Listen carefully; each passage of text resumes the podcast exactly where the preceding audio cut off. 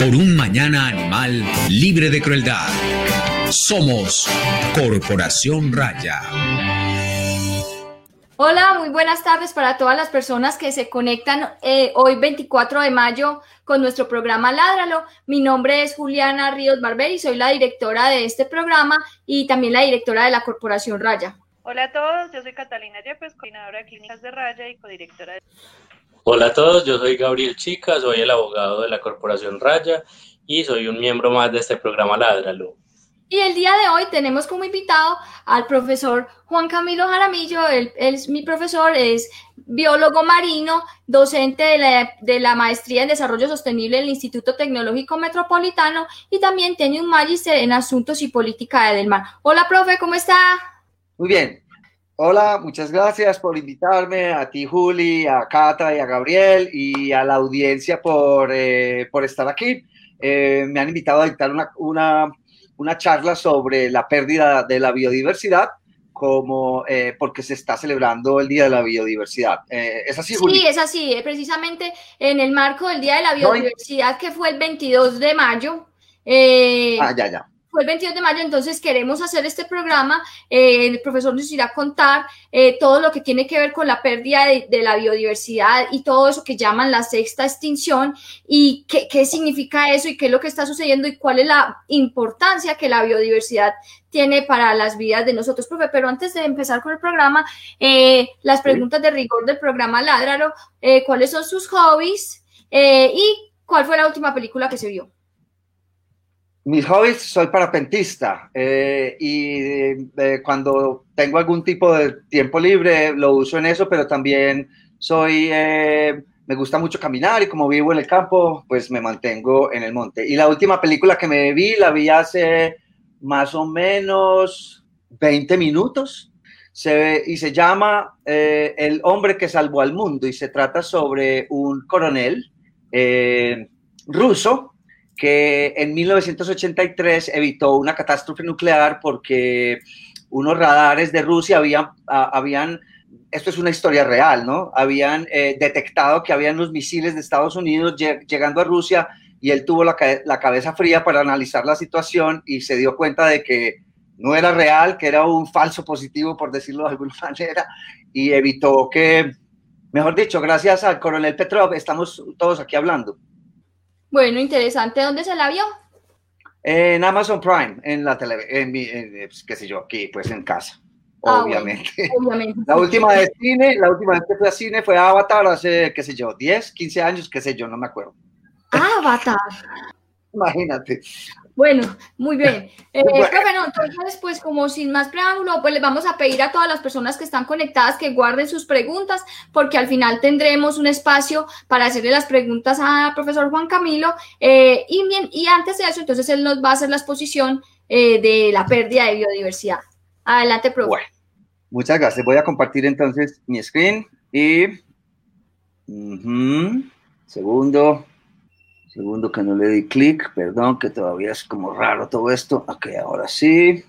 Nos saluda Juan Camilo Cardona de la Corporación Cultural de Jardín, para que tengamos en cuenta. Muy bien.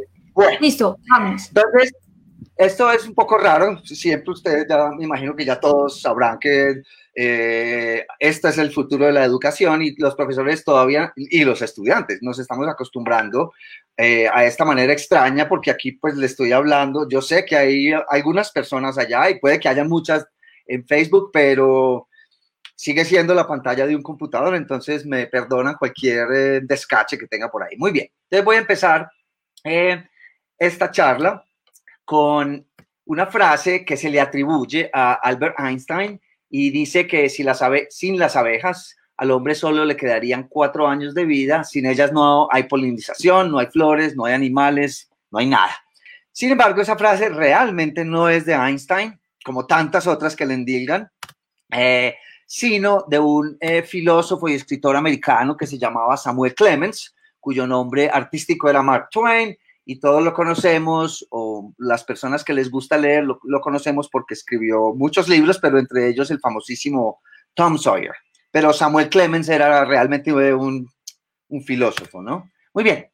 Entonces, voy a empezar esta historia con una, un esfuerzo educativo que hacía mi papá cuando yo estaba niño, cuando estábamos niños en casa. Yo tengo 57 años en este momento. Eh, y desde siempre oí la historia de mi papá, que era una persona relativamente pesimista, proyectaba su pesimismo hacia los otros, incluyendo a, sus hijos. Entonces, para que no fuéramos a ser pesimistas, él nos, me contaba, nos contaba esta historia de un niño pesimista y un niño optimista, a los, a los cuales el niño Jesús les, les trajo sendos regalos, ¿ok? Entonces, eh, contaba a mi papá que al niño pesimista le había traído el niño Jesús una bicicleta y al niño optimista le había traído el niño Jesús un cagajón de caballo. Esta era la manera de mi papá tratarnos de hacer entender que era mejor ser optimista que pesimista. Eh, la razón por la que él decía eso era porque él, contaba que el niño pesimista, eh, que solo pensaba que se iba a caer eh, con la bicicleta, en la bicicleta que le habían regalado, mientras que el niño optimista a pesar de que eh, eh, no había caballo, él pensaba que habían traído un caballito que le había dejado una mierdita y que se le había volado el caballito. O sea, nunca sospechó que su papá era injusto o el niño, Dios, era injusto. Pero a mí no me engaña nadie y eh, la única educación que me quedó a mí en ese momento fue que niño Dios tan injusto. Es la manera como funciona mi cerebro. Entonces, hablo de optimismo y pesimismo, y pesimismo porque tiene mucho que ver con lo que vamos a hablar hoy. Muy bien. Eh, yo generalmente le dedico eh, mis charlas, eh, mis conferencias a alguien importante. En este caso, quiero hacerle un pequeño homenaje a Salvador Rizo y a Francisco Javier Matiz, que fueron los ilustradores, dos de los ilustradores de la expedición botánica de José Celestino Mutis. Y de, ellos decía Humboldt, Alexander, Alexander von Humboldt, que eran los mejores ilustradores científicos de su época a nivel mundial. Muy bien, entonces, como ya Juli dijo, mi nombre es Juan Camilo Jaramillo, soy biólogo marino, tengo una maestría en Asuntos y Política del Mar de la Universidad de Miami. Soy consultor, soy geógrafo entusiasta, quiere decir que básicamente me he enseñado la geografía a mí mismo, autodidaxis, y soy profesor, como dijo Juli, eh, en el ITM y en la Bolivariana, en, en, maestrías, ambas maestrías, una de desarrollo sostenible y en la la otra de sostenibilidad. He publicado cositas por aquí y por allá. Lo último que publiqué fue una revisión de un libro sobre el aumento del nivel del mar, porque mi enfoque académico, eh, a pesar de que soy biólogo marino, mi enfoque académico realmente desde hace unos 20 años eh, ha, sido, ha sido la crisis global ambiental.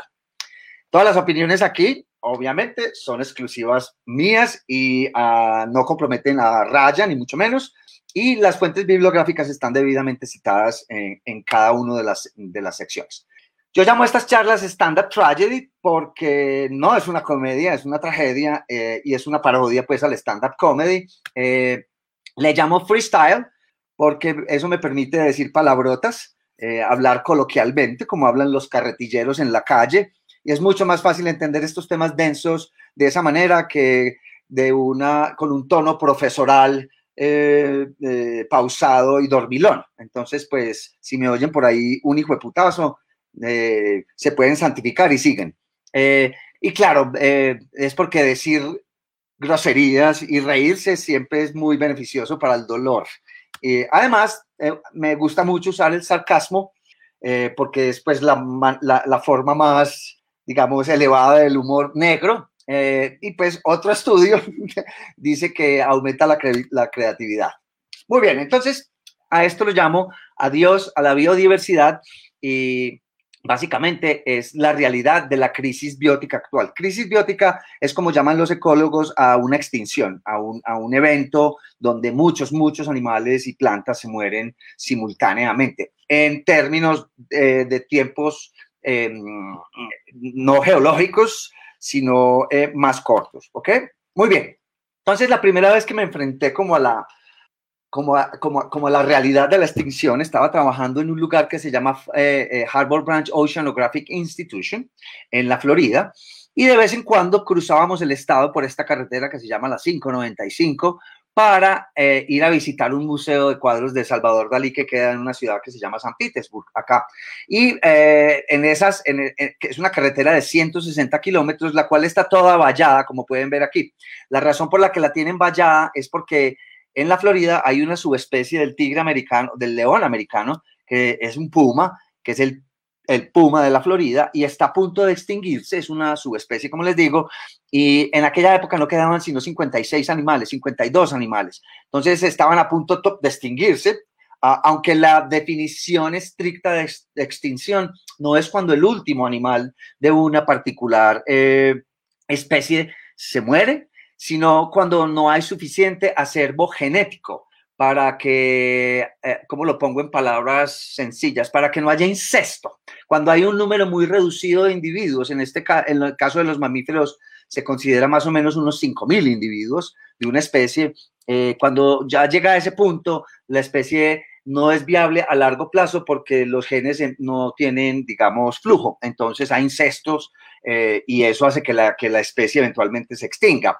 Y se extinga del todo, pero se considera extinta incluso con algunos eh, individuos vivos. Entonces, esta especie, su especie ya está extinta, a pesar de que hay unos animales vivos. En todo caso, les, les hacían túneles debajo de la valla para que el eh, ecosistema, digamos, no se viera interrumpido. Y les ponían, como pueden ver, a, la mayoría unos eh, collares para seguirlos 24 eh, horas al día de donde estaban. Entonces, esto es una historia basada en la cruda realidad. ¿Y cuál es la cruda realidad? La, lo que pasa alrededor del mundo, cómo los humanos consideramos el resto de las especies en este planeta. por ejemplo, en Noruega y en eh, Japón matan delfines para comérselos de manera tradicional. Eh, eh, los atropellamientos en las calles, en, las carreteras de todo el mundo, pues están eliminando millones y millones de, de animales al año. Y todo esto lo podemos resumir en una frase que encontré en el periódico no hace mucho, que es que entre mejor le va a los humanos, peor le va a la naturaleza. Esto parece ser una regla desde que los humanos evolucionamos eh, a la naturaleza solamente le ha ido mal. Mucho peor ahora, por razones que ya vamos a discutir, pero desde que evolucionamos, particularmente la inteligencia, que nos convirtió en superpredadores, eh, la naturaleza, digamos, ha perdido con nosotros siempre. Muy bien, entonces, lo justo es primero eh, definir qué es una especie. ¿cierto? Eh, eh, y una especie, hay muchas definiciones de especie, especies biológica, evolutiva, morfológica, filogenética, etcétera, etcétera. Pero la definición común y rápida es una especie se define como el conjunto de organismos o poblaciones naturales capaz de reproducirse y tener descendencia fértil, o sea, un grupo de animales o plantas que pueden tener, que pueden reproducirse y tener descendencia fértil. Un caballo y un burro son dos especies distintas, cuando, cuando eh, procrean, la descendencia es una mula y las mulas no son fértiles porque son híbridos, entonces las mulas no son una especie, son un híbrido entre uno y otro. Entonces los humanos, de cualquier color, raza, eh, creencia religiosa, color de ojos o lo que sea, todos somos una sola especie. Por eso es tan extraño el racismo, ¿no? Pero bueno, eso es una cuestión cultural. Entonces las especies se han clasificado, la biología las ha clasificado en un eh, eh, esto además fue, digamos, como la primera idea de que, que, la primera persona que tuvo esta idea fue el mismísimo Charles Darwin. Eh, y en este momento se le llama el árbol de la vida. Todos los organismos venimos de un organismo primario, unicelular, que vivió hace 4.500 millones de años o 4.300 millones de años. Y de ahí venimos todas las bacterias, eh, los arcaeas, los eucariotas, que son las plantas y los, eh, y los eh, animales, y los mamíferos somos una pequeña, digamos, ramita de, esa, de ese árbol de la vida. Hay otra manera de, de, demostrar el árbol de la vida. Esto fue publicado hace un par de años en la revista Nature y es simplemente una manera más bonita de cómo ver el, el árbol de la vida, donde nosotros solamente somos una de muchas especies. Entonces, ¿qué es la biodiversidad? Ya describimos especie, vamos a, describir ahora qué es la biodiversidad. Se explica a sí misma. Ok, es la diversidad biológica, no tiene demasiada ciencia. Sin embargo, el término no, no, es, no es muy antiguo. Eh, eh, cualquiera pensaría que es un término que se usa desde siempre, pero la ciencia solamente ha estado usando este término por no más de 30 años, 30, 30 y pico tal vez. Se le atribuye a varias personas, pero el consenso es eh, Edward O. Wilson en un eh, foro nacional sobre la diversidad biológica en Estados Unidos en el año 85, cuando publicaron las memorias de ese evento, eh, Edward Wilson las publicó como biodiversidad. Edward Wilson es un biólogo evolutivo, su especialidad son las hormigas, pero ha escrito, muchos libros, todos buenísimos, inclusive este que se llama Biofilia. Muy bien, entonces, Vamos a hacernos una pregunta y rápidamente la vamos a responder. Esto se hace en modo de pregunta la mayoría de las veces porque la pesadilla de que sea verdad es tan grande que la gente no quiere aceptarlo ni decirlo eh, en voz alta. Entonces, la pregunta es, ¿ha comenzado la sexta extinción? Eh, y bueno, con los datos, eh, la respuesta corta a eso es simple y llanamente sí ya estamos inmersos, estamos metidos hasta el cuello en una eh, extinción masiva de fauna y flora en el planeta, de las cuales han habido varias. Pero vuelve y juega, los periodistas en particular se preguntan siempre, ¿el planeta está viviendo una sexta extinción? Se lo preguntan. Eh, por, por, otro lado, eh, estas personas dicen, mm, se aproxima la sexta extinción, dando como una especie de esperanza de que de que todavía no estamos dentro de ella, pero la respuesta para ambas cosas es eh, sí, el planeta está viviendo una sexta extinción y no, no se aproxima, ya estamos metidos en ella hasta el cuello. Se llama la, extinción del Holoceno y empezó hace más o menos unos 10.000 años eh, con la con el desarrollo de la agricultura. No me voy a detener mucho ya en este momento, pues, pero a eso se le llama la extinción del Holoceno, que son los últimos 10.000 años. Y la mayoría de las veces, cuando pensamos en extinción, como les mostré al principio, eh, los, animales que más nos duele que se extingan son los mamíferos, los mismos, eh, eh, los, nuestros primos, animales que tienen ojitos, naricita y boca, ¿cierto? entonces una ballena, un delfín, un tigre, un oso polar, la gente se, siente mucho cuando se extinguen estos animales y hay que hacerlo, obviamente, pero la verdad es que los que están llevando lo peor de la extinción masiva que está en curso en este momento son los insectos por la sencilla razón de que son eh, el grupo más biodiverso del planeta. Entonces, por ejemplo, eh, acaba de salir publicado un artículo, ¿no? Hace mucho, un par de años, eh, en el que encontraron unos científicos alemanes que más del 75% de la biomasa total de insectos voladores desapareció de áreas protegidas en Alemania en los últimos 27 años áreas protegidas, donde deben estar, digamos, más protegidos. El 75% de los insectos se murió, se fue de la biomasa de los insectos, se fue en solo 27 años, que es probablemente el promedio de vida alto eh, de, este grupo de personas que está oyendo esta conferencia. O sea, en sus vidas, el 75% de esos insectos se fueron. Y no son solo los insectos. Eh, en Science apareció un artículo no hace mucho también, en el cual se da cuenta de la extinción de las poblaciones de eh, vertebrados silvestres que en los últimos 40 años, más o menos en el mismo tiempo de los insectos, 52% de todos los vertebrados terrestres del mundo desaparecieron. Y estamos hablando de, vida silvestre, no de vacas ni de caballos, ¿ok? Muy bien. Y como les estaba diciendo eh, eh, en, el, en, el, artículo anterior, el 75% en áreas protegidas en Alemania, pero el 43% de, de, la biomasa de insectos en el mundo ha desaparecido en un tiempo más o menos similar. Si alguien tiene duda, puede hacer memoria hace unos 20 o 30 años, tal vez 30 años, tal vez hace 20 ya no había, en todas las luces en Medellín era posible, y, en el campo, en, en las afueras de Medellín, era posible ver eh, revolotear polillas y eh, cucarrones, etcétera, etcétera. Por acá donde yo vivo, los marceños, que son unos cucarroncitos que vienen en marzo, ya no están viniendo. Eh, y en Medellín los reto a que esta noche, sin salir y violar la cuarentena, miren para afuera y me dicen si pueden ver insectos revoloteando. no, no los van a ver, ya, van ya, ya, ya esta noche comprobarán. Muy bien, en todo caso,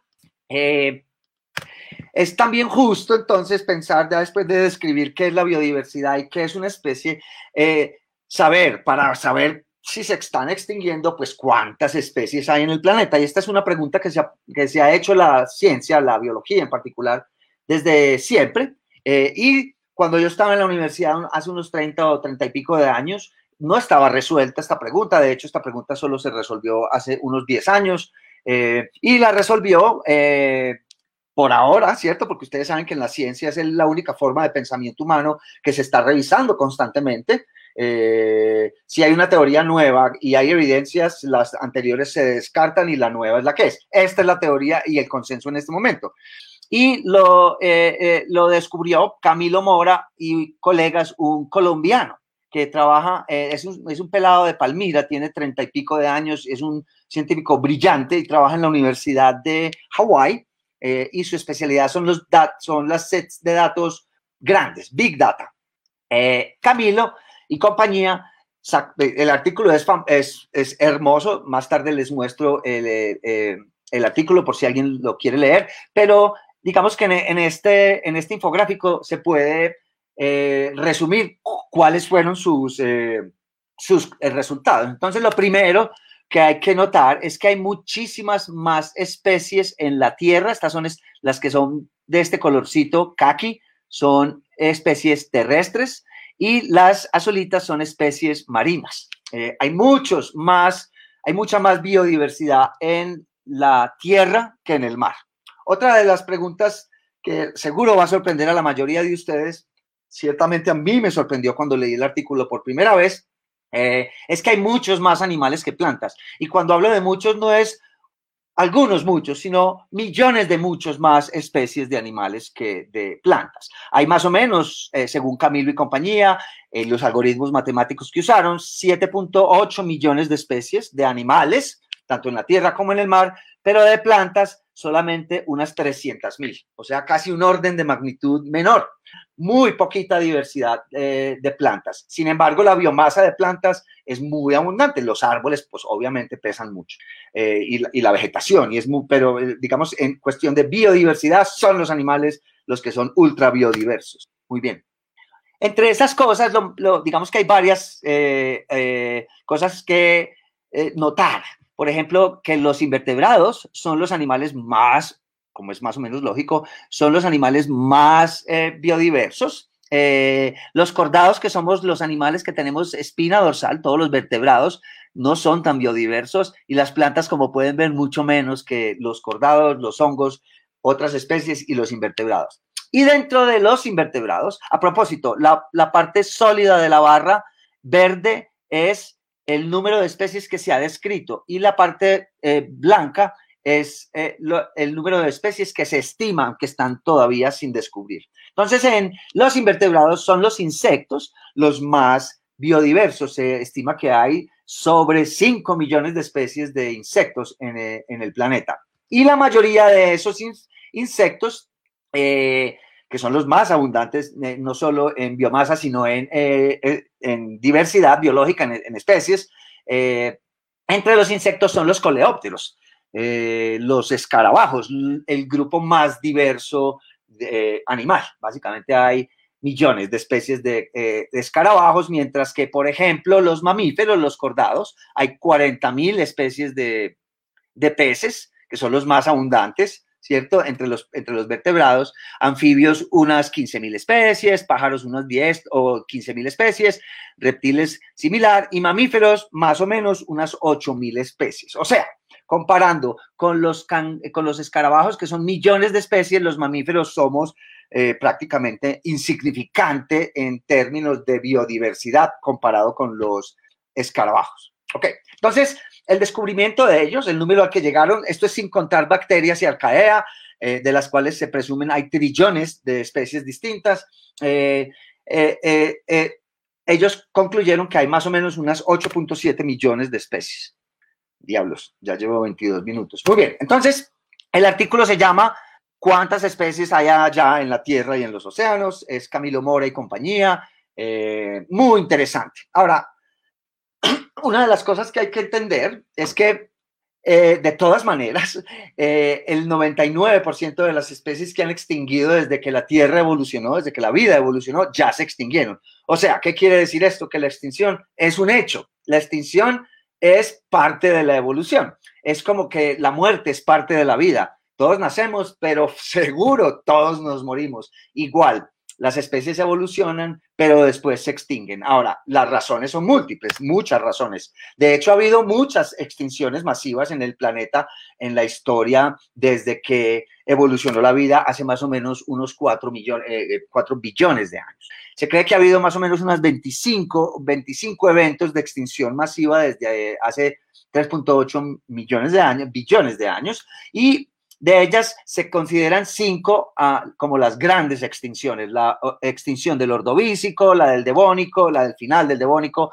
la del final del pérmico, que fue la peor de todas, eh, la del triásico jurásico, eh, la de los dinosaurios, que fue en el cretácico terciario, eh, que extinguió los dinosaurios hace 64 millones de años, y la que estamos en este momento, que es la sexta, por eso se llama se le llama la sexta extinción, que es la extinción inducida por los humanos. Eh, eh, en una clase hace muy poco una chica me dijo que había leído que no era la sexta, sino la séptima. Realmente es como la veintipico ava, la, 20, la veinticinco ava. Eh, depende de cuál, de cuál magnitud de extinción quiere uno contar, pero las cinco grandes, la, más grande ha sido la del pérmico y ahora la sexta, que parece que va a ser la peor de todas. Muy bien. Entonces, les voy a mostrar esto de manera un poco más gráfica. Voy a reforzar este, eh, este concepto de que ha habido 25 eventos de extinción total, eh, de abajo hacia arriba, ordovícico, devónico, pérmico, triásico, cretácico, y la nuestra, la sexta, que es la del Holoceno, que es eh, inducida por los humanos. Muy bien. Entonces, para verlo de manera un poco más gráfica, aquí están eh, las extinciones y la fauna eh, presente en ese momento del planeta. Entonces, las extinciones, no me voy a detener en cada una de ellas porque esto es una clase completa, eh, pero son por múltiples razones. La que más nos interesa, porque es la, más parecida a lo que está pasando en este momento, es la del pérmico, que fue la peor de todas, donde murieron 96% de todas las especies del planeta, y fue causada por una actividad de vulcanismo que empezó a, escupir CO2 a, la atmósfera por varios cientos de miles de años, eh, hasta que el CO2 llegó a un punto en el que la atmósfera se calentó tanto mm, que disparó otro gas de invernadero más poderoso que se llama el metano, el CH4, y esto hizo que la temperatura cambiara en varios grados en un par de décadas y eh, ninguna especie ha evolucionado en el planeta para un cambio de, este, de, este, de esta magnitud y se extinguieron, como les digo, el 96%. La última fue la del meteorito que cayó en, en la península de Yucatán, que extinguió los dinosaurios, y la, la nuestra, la, nuestra propia extinción, que empezó hace más o menos unos 10.000 años y es causada por los humanos y las razones son muy parecidas a las, del, a, las de las trampas siberianas. Estamos aumentando esta vez artificialmente el CO2, eh, pero mucho más rápido que en, el, que en el pérmico y eso va a disparar los, los caltratos de metano y incluso sin que los caltratos de metano se disparen, eh, ya el 15% de la biodiversidad se perdió en los últimos 10.000 años, ¿ok? Particularmente en los últimos 200 años desde la revolución industrial. Entonces, un concepto importante eh, eh, en extinciones, en este tema de las extinciones, se llama la tasa de extinción de fondo y es el número de especies que se extinguen al año antes de que aparecieran los humanos en el planeta, hace más o menos unos 100 o 200 mil años. Y es un índice que se expresa como E sobre MEA, especies extintas por millón de especies por año. ¿Ok?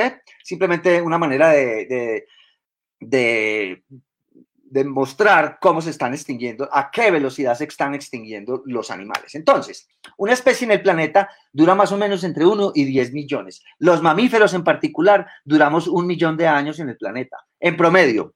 Eh, otras especies duran más, otras menos, pero los mamíferos duramos más o menos eso. Eh, Homo sapiens evolucionó hace más o menos unos 100 o 200 mil años, o sea que eso quiere decir que solamente llevamos entre un 10 y un 20% del tiempo que nos, que nos correspondería estar en este planeta. Sin embargo, ya estamos poniendo en peligro nuestra propia supervivencia y la de la mayoría de las plantas y los animales. Estamos causando una extinción masiva. Hasta hace poco se creía que eh, la tasa de extinción de fondo era igual a uno, o sea, una especie extinta por millón de especies por año. O sea que más o menos, hasta hace poco, ya les voy a explicar por qué, eh, se deberían estar extinguiendo de manera natural sin intervención humana entre unas 8 y 9 especies por año, ¿cierto? Eh, de manera natural, para que la biodiversidad no disminuya.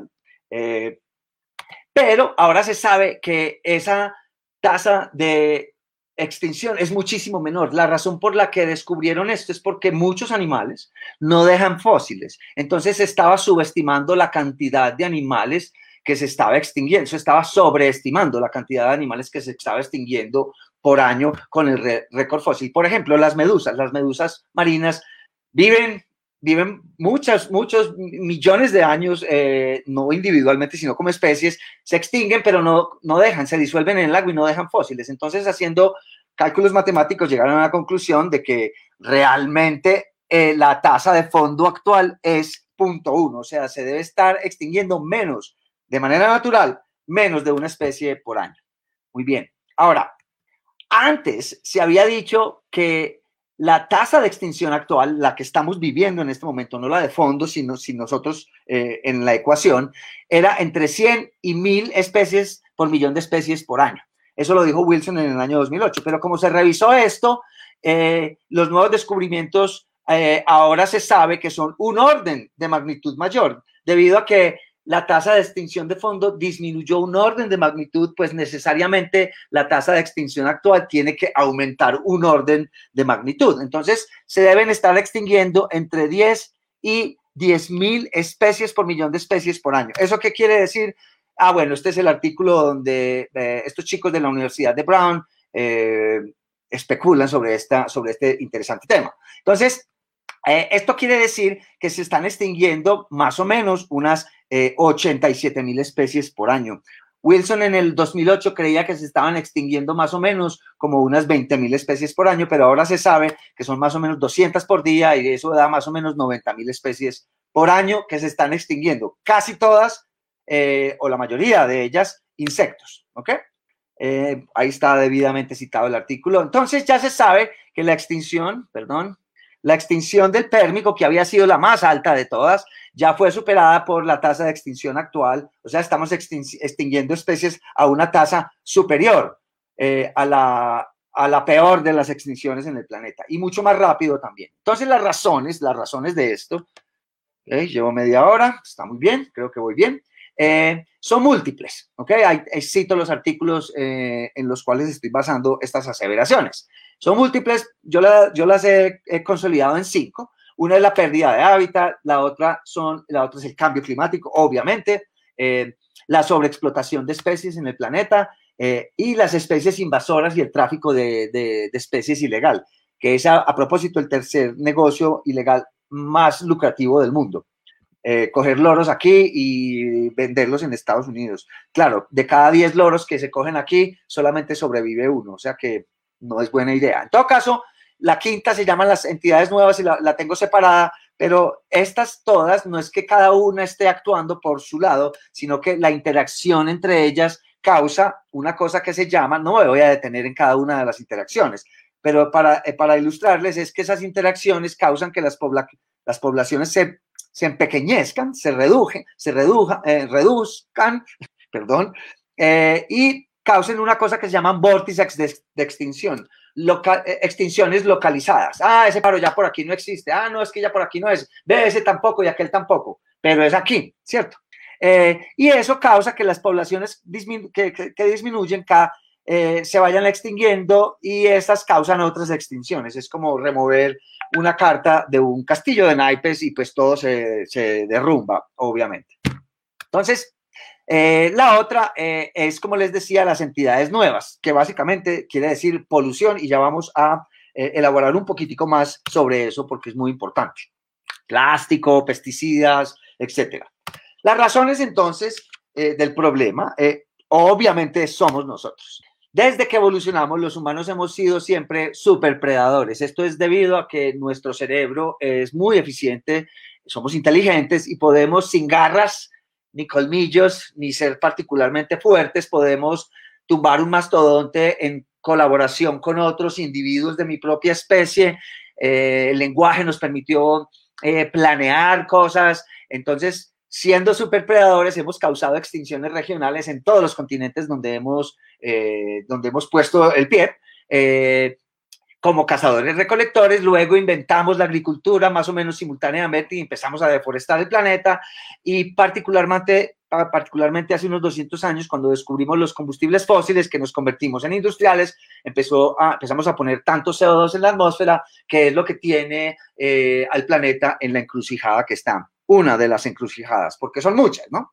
Entonces esto sucedió, yo arbitrariamente lo he partido en cuatro momentos el descubrimiento de cómo hacer fuego. El fuego no lo descubrió la especie Homo sapiens, nosotros la descubrió otra especie un millón de años atrás, Homo erectus, pero nosotros aprendimos por, nuestro, por el tamaño de nuestro cerebro, aprendimos a hacer fuego, no solo a cosecharlo, como Homo erectus. Homo erectus no sabía hacer fuego, pero Homo sapiens empezó a hacer fuego y aquí nos dio una ventaja evolutiva inmensa. Nos volvimos, como les digo, super predadores luego la agricultura y finalmente el carbón. Muy bien, entonces, el aumento de la población humana, que a lo que yo nosotros llamamos, nosotros no, los economistas y los políticos llaman prosperidad, eh, eh, pues ha causado que eh, cada que hay una invención de un sistema fundamental, un cambio de paradigma, por ejemplo, de ser cazadores recolectores a ser agricultores, hubo un cambio muy fuerte. Ahora no todos los individuos de la especie tienen que, tenían que levantarse a, tratar de buscarse su comida cada uno por su lado o en grupo, pero todo el mundo en las mismas, sino que ahora con la invención de la agricultura, cambio de paradigma, eh, una persona podía alimentar 50 y eso le permitió a la humanidad civilizarse, escribir poesía, esclavizar a los otros, explotar, eh, eh, tener guerras por los recursos, en fin, progreso, ¿ok? Prosperidad. Entonces a esos, a, esos, a esos cambios de paradigma se le llaman en crecimiento poblacional puntos de bifurcación. Por ejemplo, hace, 2000, hace 150 eh, años aquí hubo un punto de bifurcación. La población venía creciendo más o menos en esta dirección, pero de pronto algo pasó aquí que la, la, curva se empinó. Y pues lo que pasó fue que descubrimos el petróleo y, eh, y los, eh, los otros combustibles fósiles, el carbón. No descubrimos, descubrimos cómo usarlos eficientemente. Eso es energía barata y abundante. Entonces, eh, pues con la invención de la agricultura, punto de bifurcación, eh, se, inició la deforestación del planeta, que hasta ahora no ha parado, empezó hace 10.000 años y no ha cesado ni un solo momento. Eh, la economía del carbón, después las entidades nuevas, cuando inventamos los, los pesticidas, en fin, a esas cosas se le llaman puntos de bifurcación. Entonces voy a ir brevemente, brevemente por cada uno de los problemas. Entonces, las primeras extinciones que causamos los humanos fueron eh, entre hace unos 100 y 10 mil años atrás, o sea, más o menos unos 90 mil años, mientras fuimos cazadores, recolectores. Eh, ya se sabe que usábamos el fuego para acorralar presas. Es como si, digamos, los indígenas de acá, del Valle de Aburrá, cogieran para poder cazar unos mastodontes, incendiaran todo el Valle de Aburrá para que los mastodontes se desplazaran hasta hasta la estrella y allá en la estrella los esperaban los otros, los mataban y, se los comían todos. Entonces el fuego era usado eh, para cazar en todo el mundo, eso ya hay evidencia clara de esto eh, arqueológica y eso pues obviamente causa pérdida de hábitats y permite la sobreexplotación de las especies. El mundo, recuerden, el mundo en el que evolucionaron nuestros antepasados eh, era un mundo infinito, aparentemente, ¿cierto? Ahora sabemos que no es infinito, pero para ellos el mundo no tenía fin, ¿cierto? Entonces, la mente no estaba preocupada por la sobreexplotación. Hombres de piedra, ¿sí o qué? Que todavía continuamos siendo. Entonces, esto fue probablemente la causa de la extinción de la megafauna. Hay varios eh, artículos dedicados a esto. Voy a cambiarle con el traductor. Esto es cambios en los ensambles de plantas y animales en el Holoceno implican impacto humano. Esto ya está, digamos, claro. O sea que en efecto, somos víctimas de nuestro propio cerebro desde hace muchísimo, muchísimo tiempo. La inteligencia es la que irónicamente nos tiene en la encrucijada eh, en la cual eh, podríamos extinguirnos en las próximas décadas. ¿Ok? No solo nosotros, sino el 90 o el 99% del resto de las especies. Claro, el planeta se recupera, pero pues qué pena nosotros pues causar eso, ¿sí o qué? después, estuvo, digamos, se, descubrió, a propósito de las mujeres, parece que fueron las que descubrieron la agricultura, eh, se descubrió cómo eh, eh, cultivar, domesticar las plantas, ya se habían empezado a domesticar los animales, en particular los perros, que se domesticaron más o menos unos 30 o 40 mil años, 33 mil años es la última cifra del último artículo que leí sobre ese tema. En todo caso, eh, perdonen un segundo. Muy bien. En todo caso, eh, esto pues obviamente causó pérdida de hábitats porque para sembrar hay que deforestar. Eh, y eso es lo que hemos estado haciendo. Y las especies eh, han sido, digamos, traspasadas de un lado a otro por los humanos y esas especies invasoras han causado problemas en todas partes. Y por supuesto la sobreexplotación. Estamos, hemos siempre pescado más de la cuenta y cazado más de la cuenta, ¿cierto? Eh, por ejemplo, el 80% de los peces grandes del océano ya desaparecieron, ya desaparecieron. Cuando ustedes estén comiendo o vayan a Cartagena, a un restaurante fino, a pagar 100 mil pesos por un plato y pidan un mero, recuerden que es uno de los últimos, ¿ok? Muy bien. Entonces, finalmente, la revolución industrial, cuando descubrimos la eh, energía barata y abundante, pues ya ahora no una persona podía alimentar 50, eh, sino que una máquina podía alimentar miles de personas. La revolución industrial causó una explosión demográfica de la cual no hemos salido en, este momento eh, y cada vez hay más gente que requiere más energía individual y colectivamente. Les voy a mostrar una gráfica animada sobre ese tema en particular. Entonces, en el, en el eje y está el uso de energía por persona y en el eje X el ingreso por cápita. Lo que se puede ver es que entre más gana una persona, más energía consume. Eh, y, en la China, en el año 78, más o menos en el 80, tenía más o menos el equivalente de lo que producíamos los colombianos, de, lo que emitíamos los colombianos. Pero la China ha venido en un proceso de industrialización muy agresivo y ellos son 1.300 millones de, de personas. Entonces ahora un chino está eh, eh, emitiendo más o menos unas 7 toneladas de carbón a la atmósfera, un americano más o menos unas 20 y un colombiano más o menos una tonelada, ¿ok?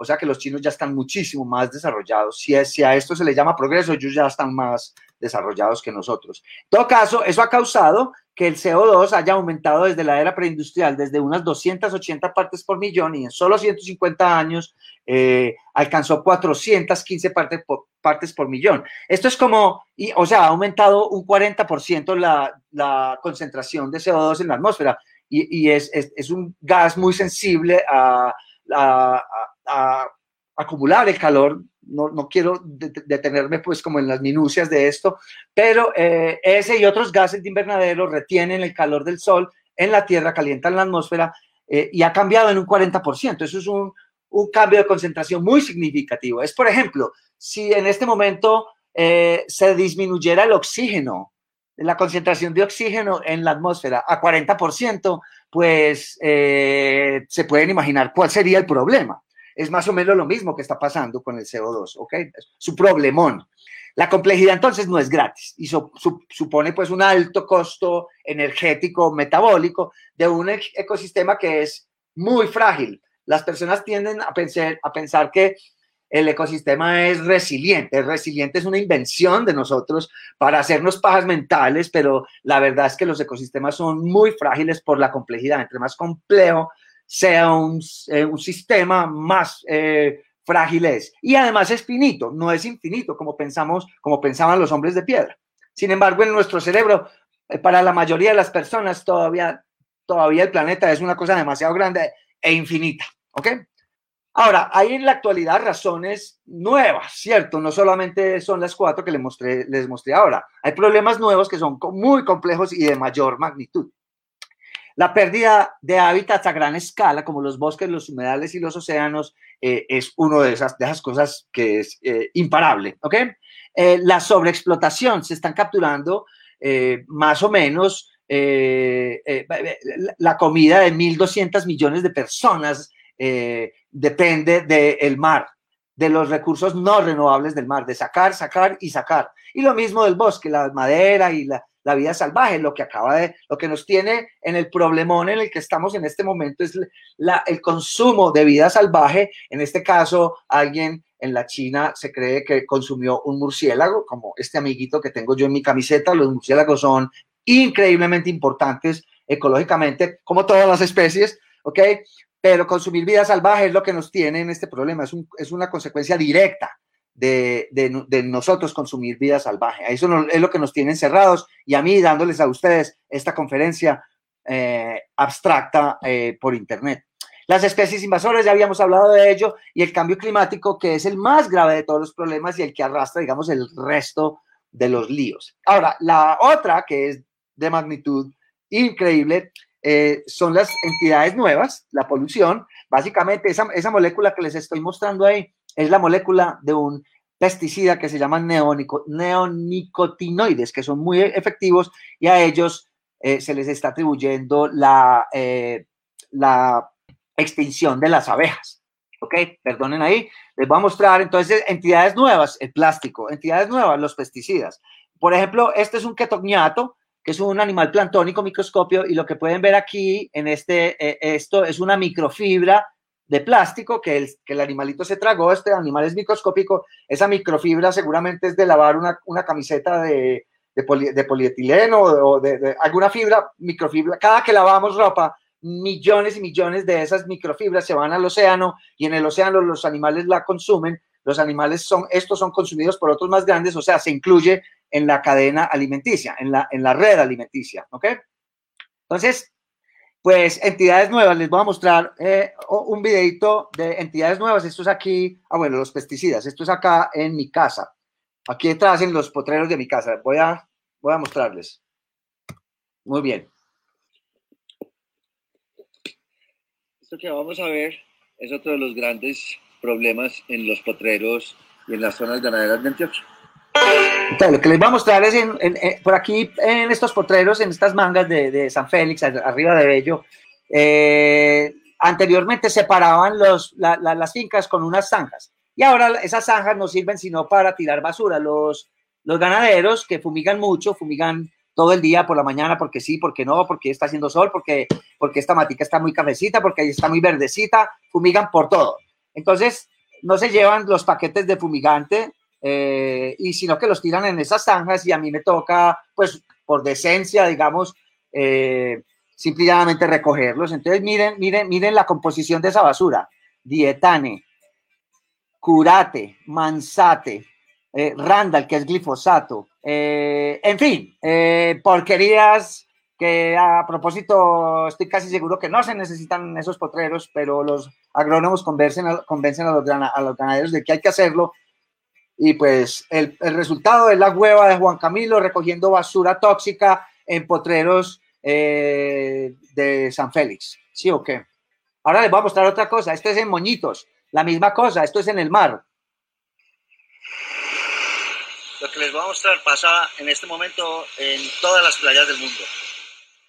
Esto fue grabado hace más o menos unos tres o cuatro años en unas playas de Moñitos que nadie limpia porque pues son turísticas, pero muy de vez en cuando, entonces pues no es como en Cartagena donde todo el mundo va, eh, donde, donde un, una, un tractor limpia la basura de todos los borrachos de la, de la tarde anterior eh, y la playa está divina, no, en estas playas el mar exporta y exporta plástico, 9 millones de toneladas de basura terminan en los océanos cada año eh, de los rellenos sanitarios,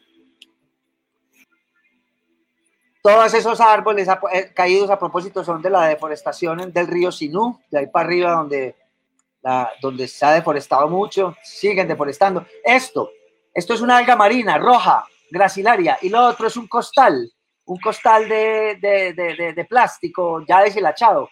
Pero los animales que pocas veces distinguen los colores, no son capaces de identificar entre una alga marina y un costal, se terminan comiendo el costal y hasta ahí llegó la tortuga o el animal que, que pasó. Entonces, pues además el plástico cada vez no se biodegrada, sino que se fotodegrada, se rompen pequeñitas partículas y como pueden ver, esas partículas se las están tragando los animales y nosotros nos estamos tragando esos animalitos. Ya se sabe, por ejemplo, que un humano está, un humano promedio eh, en una ciudad está consumiendo entre 20 y 30 miligramos de plástico al día ya sea en la comida o respirando. ¿Ok?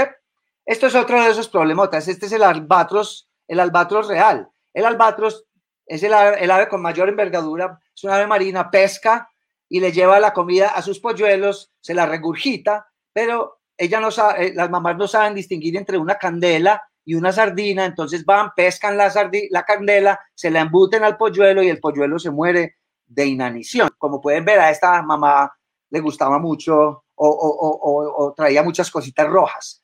Como pueden ver, cepillos de dientes, eh, cucharas de plástico, eh, eh, tapas de gaseosa, cuanta porquería que tú y yo hemos utilizado y botado a la basura y lo hacemos todos los días, terminan los océanos y matando. Miren, ahí esto es como una cuchara de plástico que le está sacando a ese paja, a ese polluelo. Entonces, pues por consecuencia directa de las entidades nuevas, las especies están eh, llevando una muy, pero muy mala parte. Ahora, las señales del problema, me faltan 10 minutos, bueno, puede que me demore unos 5 minuticos más. Las señales del problema son muy claras eh, para los observadores agudos, no para los que estamos, para los que están distraídos mandándole chats a sus amigos por aquí, ¿cierto? Para los que están, estamos, yo me considero un observador agudo, observando la naturaleza, son súper claros. Entonces, el aumento rápido de un solo grado centígrado de la temperatura en los últimos 150 años no permite que las especies se adapten. La evolución no funciona en cientos de años, sino en miles de años, millones de años también. Entonces, lo que hacen las especies es que están migrando ya sea hacia los polos, por ejemplo, todos los peces tropicales del Atlántico eh, ecuatorial están migrando hacia los polos y todas las especies eh, están subiendo eh, en las montañas. Por ejemplo, acá tenemos últimamente unas garcitas que aparecieron hace menos unas, hace como unos, unos cinco o seis años. Antes no estaban acá en tierra fría, esto es tierra muy fría. Esas son garzas de tierra caliente, pero ya saben que pueden aquí eh, comer los mojojoys y los, y los bichitos que las vacas alborotan, los grillitos y lo, lo que sea. Entonces, ya hay colonias gigantes de estos y muchos pájaros que no estaban acá, eh, pues se han ido. Otros han llegado, por ejemplo, como esta, como esta garza pescadora que no estaba aquí y las, eh, eh, aquí no hay garzas pescadoras. Entonces los poquitos pescaditos que tienen las quebraditas, los que no contaminan los, las marraneras tirando mierda o lo que sea, pues están sufriendo mucho porque estas garzas son muy eficientes, se paran en, una, en un charquito y a comer, a comer, a comer, a comer, a comer hasta que casi ni pueden volar, eh, porque no tienen o sea, tienen comida en abundancia, es una especie nueva, están invadiendo esto. Entonces, las respuestas adaptativas de los animales al cambio climático no son suficientes y por eso se están extinguiendo, porque las especies son muy frágiles y pues la manera de responder a, una presión para la cual no evolucionó es generalmente me extingo. Y yo me extingo, tú te extinguen, ellos extinguen, vosotros os extinguís, ¿ok? es una cadena. Entonces, en un artículo de, de, Smil y compañía del año 2012, ellos calcularon que la biomasa terrestre de vertebrados hace más o menos unos 10.000 años era de unos 300 millones de toneladas de animales, tigres, leones, eh, conejos, eh, dantas, elefantes, qué sé yo, vertebrados terrestres, ¿sí o qué? Eh, y los humanos, que no éramos sino más o menos unos 5 millones, éramos apenas el 0.1% de esa biomasa el resto era la vida salvaje, pero en los últimos 10.000 años, los humanos ahora somos responsables por el 97%, todo esto que está aquí, 97% de la biomasa terrestre de vertebrados, mientras que la vida salvaje pasó del 100% al 3%. ¿Qué es eh, la biomasa de vertebrados terrestres en este momento en el planeta? Los humanos, nuestras vacas, nuestros marranos, nuestras gallinas, nuestros caballos, nuestras ovejas, eh, nuestras cabras y nuestros perros y gatos, ¿ok? Pero miren, las gallinas, en, este, en esta cosita, las gallinas, hoy por hoy, si las pusiéramos en una balanza y en el, otro lado de la balanza, todos los vertebrados terrestres eh, salvajes, como el, rinoceronte, qué sé yo, eh, todos, todos, pesarían menos que, que el conjunto de las gallinas solamente. Y pues obviamente, miren, son el 97% del peso de, la biomasa terrestre es culpa nuestra. O sea que un ecosistema planetario no está preparado para una especie inteligente, porque en tan solo ciento y pico de años, o digamos diez mil años desde que inventamos la agricultura, saturamos el planeta como nunca. Él, de manera sola, en su mejor momento, el planeta no tenía más de 300 millones de, de toneladas de vertebrados, pero ahora pues tenemos 7 millones de, personas, 7 eh, eh, billones de personas. Ningún vertebrado puede llegar, vertebrado de nuestro tamaño, puede llegar a esos números sin tecnología y sin mil otras cosas, ¿no? Por eso se, digamos, se autorregulan, pero nosotros ya la autorregulación no la llevamos por delante hace muchos, muchos años. Entonces, ¿por qué pasa esto? Pues porque nuestro cerebro evolucionó para solucionar problemas de la edad de piedra, que fue cuando evolucionamos, ¿cierto? No para lidiar con los problemas ni las dimensiones del mundo moderno.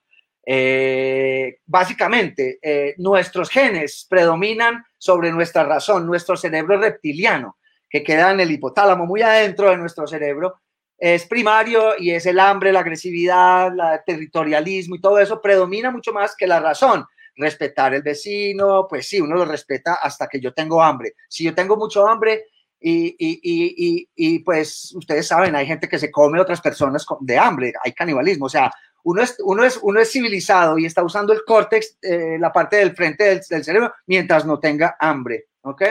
Después se vuelve, se vuelve como cualquier otro animal. O traten de poner dos perros que no se conocen a pelear, a, compartir un pedazo de carne. Ustedes saben exactamente, especialmente los veterinarios, que habría que entrenarlo perfectamente, pero si no lo entrenas, el perro coge esa carne y se la atraganta él solo y, y, no se la deja robar del otro. Así somos nosotros. Entonces Wilson dice que el problema real con la humanidad es que tenemos emociones paleolíticas, o sea, somos hombres de la edad de piedra, instituciones medievales, pues si no vean el Congreso eh, Nacional, y tecnología ultra avanzada. O sea, entonces los simios del el Congreso con instituciones medievales y emociones paleolíticas tienen glifosato, ¿ok?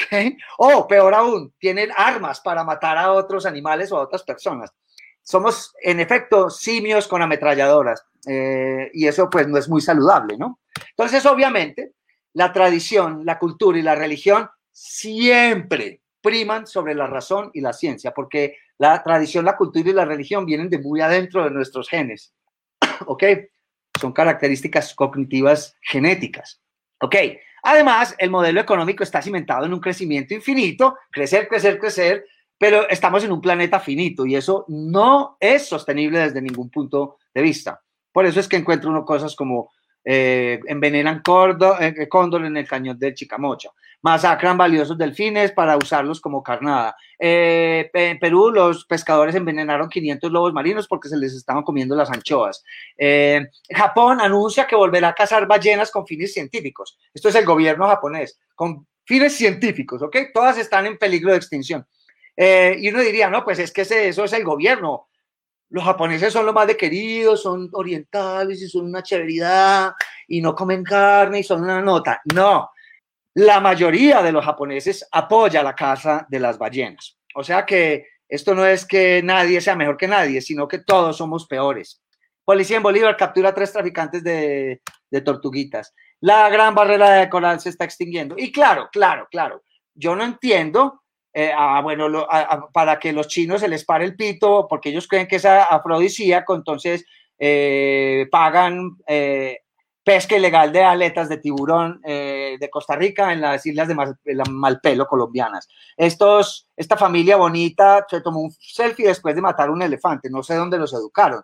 Los japoneses se comen a sus pinches delfines. en fin, pues yo sé que tenemos tradición y que la religión es muy importante y que tal, pero es hora de reconsiderar nuestra cultura. Se necesita actualizar la cultura a una versión, digamos, más acuerdo con el pulso de la época, ¿cierto? No estamos hace 10.000 años. El mundo no es infinito. Y además, pues somos muy prósperos, entonces es a esta, a la velocidad a la que estamos creciendo. En un día normal nacen 385 mil personas y más o menos 160 mil se mueren. Entonces el balance son como unas 200 y pico, ¿cierto? De, mil personas al día. Y eso al final del año son más o menos 82 millones de personas. O sea, todos los años hay que tener recursos, el mundo tiene que tener recursos para dos Colombias nuevas en cuanto a habitantes se refiere, eh, que necesitan pañales, celulares, comida, petróleo, etcétera, etcétera. 80 millones de personas anuales aumenta el planeta. Entonces, pues eso no es sostenible. Entonces, aunque sea difícil reconocerlo, reconocerlo nos hemos convertido en un agente de extinción. ¿Qué es un agente de extinción? Un volcán. ¿Qué es un agente de extinción? Eh, un meteorito. Un agente de extinción, la especie humana, ¿cierto? Ninguna especie anteriormente había, una especie, había eliminado, había causado una, una, una extinción masiva. Cierto, hay unas especies que causan extinciones de otras por ciertas circunstancias, pero no masiva, no planetaria, ¿sí o qué? Pero nosotros sí, nosotros somos como un meteorito, somos lo mismo que un meteorito. Entonces, eh, este, esta reflexión es básicamente ninguna especie es una isla, todos dependemos, las 8.7 millones de especies del planeta dependen unas de otras en maneras inconcebibles eliminar cualquier especie, ya sea para traficar con ella, para comérsela, para lo que sea, lo único que está haciendo es ah, lastimarnos, ah, lastimarnos a nosotros. Y a eso le recuerda este amiguito, no me comas, ¿ok? Porque te pega un virus y chao. Entonces la naturaleza de la naturaleza es una profunda interdependencia entre todas las especies. Este video es un poquito largo y está en inglés, lo voy a pasar, eh, pero básicamente refuerza eso. Ya más o menos, epa, me faltan un segundo. ¿Ok? Cumplo una hora exactamente. Me voy a detener, pero como no me faltan sino cinco minutos, Juli, voy a seguir. A menos que oiga por el chat que me diga, no, profe, pare ya que ya la gente se fue. En todo caso, el futuro. Esta es la gráfica de temperatura de los últimos 130 años. Yo puse el año en el que nací, el año 63, aquí, para demostrarles que en solo mi corta vida la temperatura irremediablemente solo ha aumentado. ¿ok? Eh, de hecho, 2014, 2010 fue un año récord, 2014 fue el, año más cálido de la historia, después fue 2015 el más, el más cálido, después 2016 por mucho venció al 2015 eh, y después finalmente en 2017 bajó un poquito, 2018 eh, bajó un poquito y 2019 quedó muy por debajo, muy, muy cerquita al 2016, estoy casi seguro eh, a juzgar por, el mayo que hemos, estado viviendo, seco y muy cálido, aquí en, el norte de los Andes, que el 2021, el 2020 va a superar al 2016. O sea, año tras año se rompe un récord, eso quiere decir que algo está a punto de romperse. Entonces, el, eh, y hablo es del, del metano, lo que es peligroso. Si esto llega a suceder, apague y vámonos. Mejor dicho, los que saben rezar, empiecen ya. Esto entonces, desde, que yo tengo memoria, desde el año 72 más o menos, ya se estaba, la ciencia estaba dando alaridos desesperados a los políticos y a, los economistas, todavía lo estamos haciendo, diciéndoles esto es lo que está pasando y eh, ellos no hicieron nada, los que tienen el poder, inacción deliberada, ¿ok? Eso es criminal, hasta donde yo entiendo. Pero pues, ajá, sí. Entonces, ¿qué hacer? Esta es la pregunta de todo el mundo. Ya vamos terminando. ¿Qué hacer? Pues les voy a dar la respuesta más honesta que, tengo y es, no sé. ¿Por qué voy a saber yo qué hacer? Ah, no, eh, sí, reciclemos las pilas y, no comamos eh, eh, animales salvajes. ah, ah, o sea, eso son, esos son pajas mentales, ¿ok? la, única la única cosa que se puede hacer efectivamente es no tener hijos, ¿ok? Y votar por políticos que no destruyan eh, el ecosistema. Pero ninguna de las dos cosas va a pasar. Entonces, para mí esos dados de la suerte humana se lanzaron hace 10.000 años cuando desarrollamos la agricultura o tal vez hace 100.000 años cuando evolucionamos la inteligencia, ¿cierto? Eh, claro, he tenido estudiantes que me dicen, ah, profe, es que vos si no tenés imaginación, es que los alienígenas están esperando detrás de la luna para esperar a que la caguemos del todo y ahí sí van a venir y nos van a, y nos van a salvar. Ah, bueno, ah, listo, mijo. Muy bien. ¿Cuánto, ¿Cómo es que te llamas? Andrés Felipe Arias. Cero, huevón. Perdiste mi clase. Ah, otros me dicen, ah, no, es que el chapulín. Pues más fácil el chapulín, sí o qué, pero ustedes saben perfectamente que eh, eh, Roberto Gómez Bolaños ya se murió. Entonces no es, no es cogiendo bolsas en el éxito eh, que digan salvo un amigo eh, que uno va a arreglar este mundo, ¿ok? Recuerden es no tener hijos, ojalá no comer carne, no tener hijos, no comer carne y no votar por políticos que destruyan el planeta, pero como de esos casi no existen, pues entonces estamos jodidos.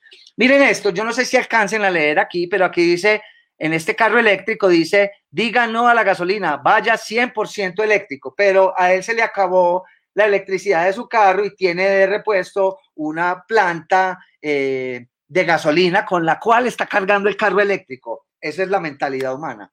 Eh, Terpel de la 30 comprometido con el medio ambiente. No, huevón, estás vendiendo gasolina. ¿Cómo puede estar la Terpel de la 30 comprometida con el medio ambiente? Yo soy el único estúpido que ve la contradicción, la contradicción ahí. Espero que no. Entonces, ¿qué es lo que yo hago? Esta es mi técnica.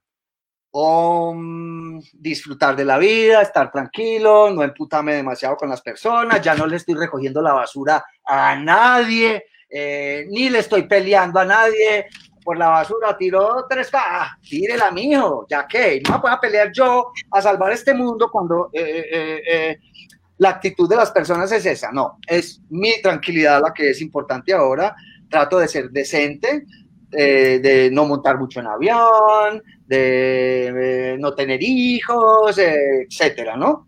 Pero no estoy pensando que voy a salvar el mundo, ¿sí? Que no me estoy haciendo esa paja mental. Estoy anclado a la tierra. No soy pesimista, pero tampoco soy optimista, soy realista. Entonces, la reflexión es que claramente es el comportamiento humano el que eh, es la fuente de todos los problemas y podría ser el de las soluciones, eh, pero la ecuación eh, de me moro, te preño, te preño 200 veces y tenemos una familia feliz sigue primando, entonces son 7.600 millones de personas y si seguimos creciendo a 80 millones de personas al año, mientras eso no se solucione, ningún problema se puede solucionar. Y pues claro, eh, no es popular hablar del aumento de la población porque inmediatamente todas las personas lo tildan a uno de nazi y de, genocida. No, no, no, no, no, no. El planeta solito se está encargando de, controlarse. Los murciélagos, ¿ok? Los virus. Eh, así que no, no se necesita hacer pues mucho para que la naturaleza. Entonces, en resumen, no poseemos ni el acervo cultural, ni la inteligencia colectiva, ni la imaginación, esto es muy importante, para prever una pesadilla tan grande como una extinción masiva. Eh, perdón, por eso estamos en la encrucijada que estamos, como es un problema que nos supera, entonces ni siquiera nos lo imaginamos, entonces ni siquiera actuamos para colectivamente para poderlo solucionar. ¿Cierto? Entonces, por eso uno ve granjas solares después de talar un bosque. Por eso ve uno a Leonardito DiCaprio yendo en jet privado a dictar una conferencia en la ONU, poniendo 8 o 9 toneladas de carbón en un solo viaje para hablar de, no, no pongamos toneladas de carbón en la atmósfera. Eso es, eh, eso es eh, hipócrita, ¿ok? El estilo de vida de ese muchachito no le permite hablar de nada porque es contradictorio, ¿no? Pero él lo hace. ¿Ok? Lo que quieran. ¿Sí o qué? Una ballena perdió su cola por una red de pesca en el Chocó. Red de pesca matan atunes en la allá. Un indígena cazó oso de anteojos para el sustento de su familia. ¿Quién lo culpa? ¿Ok? No hay comida, no tiene con qué comer, tiene paracos eh, y, guerrilleros jodiéndolos, eh, se está muriendo de hambre los chinos, pasa un oso por ahí, te mato y te como. Entre mejor le va a los humanos, peor le va a la naturaleza, ¿sí o qué? Eh, en fin, entonces, con esa reflexión, pues la historia ha demostrado claramente que las civilizaciones surgen, se aferran a sus valores y luego colapsan por no cambiar esos valores. Es ahí donde estamos, eh, en ese punto exactamente. El dodo está irremediablemente extinto, reflexiona el mismo, pero realmente, en serio, la reflexión es que no hay desarrollo sostenible, no hay manera de usar esas dos palabras en la misma frase. Es como decir, ah, mira, ese man es lo, ese ladrón es lo más de honesto. No se puede. No puede haber desarrollo y sostenibilidad a la vez. Eso es tema de otra conferencia. Pero no podemos seguir eh, eh, perdiendo el tiempo en un discurso eufórico de sostenibilidad cuando lo que se necesita con urgencia es una profunda adaptación a la nueva realidad. O sea, no es la solución lo que está a la vuelta de la esquina, que es lo que propone la sostenibilidad. No, es exactamente lo contrario. Es nuestra extinción la que está a la vuelta de la esquina. Y a esa realidad nos tenemos que acostumbrar. la extinción nuestra y la de todo el mundo. Entonces, para finalizar unos minutos después, qué pena, optimista, no, pesimista, no, realista. Eso es lo que yo soy. Eh, y eso es lo que deberíamos ser todos para poder tratar de solucionar esto, porque si uno en ninguna de las otras dos eh, eh, ecuaciones, términos de la, en, lados de la ecuación se soluciona la cosa, ni con optimismo ni con pesimismo, se, se soluciona con realismo. Entonces, para mí, yo, yo aborrezco a las personas que me dicen, ay, pero es que vos no ves sino el vaso medio, medio vacío. Eh, porque no lo ves medio lleno? Y yo le digo, pues es que, es que el vaso no está medio lleno. Eh, eh, eh, si, el vaso está medio lleno, también está medio vacío. O sea, básicamente, yo veo 150 mililitros de H2O en un contenedor de borosilicato. No lo veo ni medio vacío ni medio lleno, ¿ok? Soy realista. Muy bien. Entonces, pues, ah, le voy a poner el traductor a esto con cada generación la degradación del medio ambiente es peor, pero cada generación toma esa degradación como la norma. O sea, los chicos que nacen ahora nunca van a entender que hace 30 años en las calles de Medellín habían nubes de insectos en todas las luces. Ellos no les tocó eso, entonces no tienen memoria de eso, tienen amnesia de eso. Eso se llama el síndrome de la línea cambiante. Entonces, los chicos de ahora no están motivados para cambiar al mundo, un mundo que ni siquiera conocieron, ¿cierto? Eso se le llama también amnesia ambiental generacional. ¿Ok? Eh, entonces, como dice un anónimo por ahí, la civilización es intrínsecamente insostenible y por eso tiende siempre a colapsar. Eh, eso era todo por hoy. Eh, como dice mi buen amigo Charles Bukowski, nunca se está tan mal que no se pueda estar peor. Y para eso les muestro un ministrico colombiano que dijo hace nada eh, que el gobierno se le medirá al fracking, pero sostenible. Ah, listo, mijo. Bueno, muchas gracias a todos por atender. Y estoy entonces dispuesto a las preguntas. Voy a apagar esto y voy a stop sharing. Y Juliana, eh, estoy en tus manos. Profe, muchas gracias por la charla, por la clase. Estuvo, como siempre, bastante trágica, interesante pero trágica, pero no, como usted dice, o sea, es la realidad. Nosotros no nos podemos poner aquí a pintar pajaritos y nubecitas y solecitos cuando sabemos que estamos metidos en un problema al berraco del que difícilmente o casi que imposible saldremos. O sea, no, no, las cosas que estamos haciendo no vamos a cambiar. Nada más mire, nada más mire con una bobada tan básica como el tema de la pandemia que le dicen a la gente que se quede en la casa con el fin de que no se contagien y contagien, que se ponga bien el tapabocas y se lo va a poner. Es como, no, no, no, no podemos ver más allá de nuestras narices, entonces eso no va a permitir que nos... Exacto. Eh, entonces yo, pues, eh, como nos hemos tardado un poco más, pues eh, saludo a las personas que estuvieron conectadas durante toda la transmisión y quisiera como hacer hincapié en el hecho de que hablamos de esa pérdida de biodiversidad y así como usted lo dijo, eh, finalmente también será nuestra civilización la que termine colapsando por culpa de, esa pérdida y de, y de, todas esas extinciones que se están dando en las otras especies que viven en la Tierra, porque nosotros no somos divinidades en el planeta, que estamos exentos de las dinámicas planetarias, sino que estamos embebidos en ellas y que finalmente todo lo que le sucede a las demás especies terminará afectándonos a nosotros eh, de manera fuerte. Exactamente. Mira, si no, hay si no hay tiempo para preguntas, dile a las personas que me escriban a mi correo, eh, que yo con muchísimo gusto respondo todas las preguntas y les puedo mandar artículos eh, para, que se, para que se ilustren y ya, eso es todo. Eh, mi correo es juancamilo.jaramillo.gmail.com, no puede ser más fácil. Mi nombre y apellido y ya. Bueno, saludos a Camilo, a Jessica, a Carol, excelente información. Muchas gracias, profesor.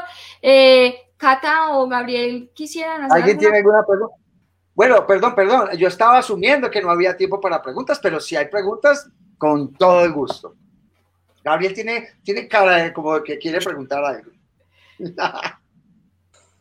Sí, es que yo estaba pensando en eso de, bueno, estamos jodidos y en sí mismo la paradoja de la que nos hablabas de ese, esa construcción eh, intelectual que hemos desarrollado es precisamente la que nos tiene allá.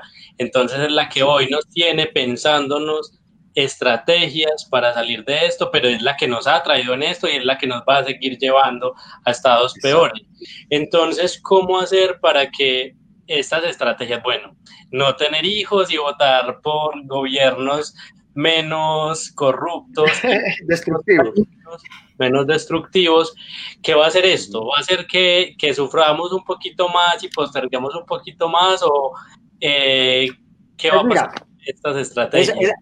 Esa, esa, pregunta está interesante porque precisamente estoy preparando otra conferencia eh, para esta semana. Me pidieron que hablara sobre la biodiversidad y la pandemia, ¿ok? Entonces, todos hemos estado pendientes de la biodiversidad durante la pandemia, que aparecieron los, los zorritos, el zorro perro en, en, en, en Suba, que, que, que, las aguamalas están viendo en Venecia. Entonces las personas tienen la impresión de que la naturaleza está teniendo un respiro, ¿cierto? Sí. Eh, y es posible que sea así, pero es una cosa te temporal. Y cuando generalmente por eh, eh, por, por, experiencias previas, como la del 2008, que hubo una recesión, eh, las emisiones de carbón disminuyeron, pero una vez rebotó la economía, rebotó con más fuerza todavía. O sea que todo lo que habíamos ahorrado en, esos, en ese par de años se volvió a, a, a acelerar. Entonces, mi, mi punto, y esto suena un poco desesperado, es que no tenemos la, tenemos la capacidad para meternos dentro del problema, nuestro cerebro eh, no, eh, es suficientemente bueno para meternos en el problema, pero no para sacarnos. Es como cuando uno sabe poquito inglés y se va para a Nueva York y, y, que uno sabe suficiente inglés para meterse en un problema, pero después no para salirse de él. Así estamos en este momento. Como la señorita Guainía. Exactamente. No sé si vieron ese video.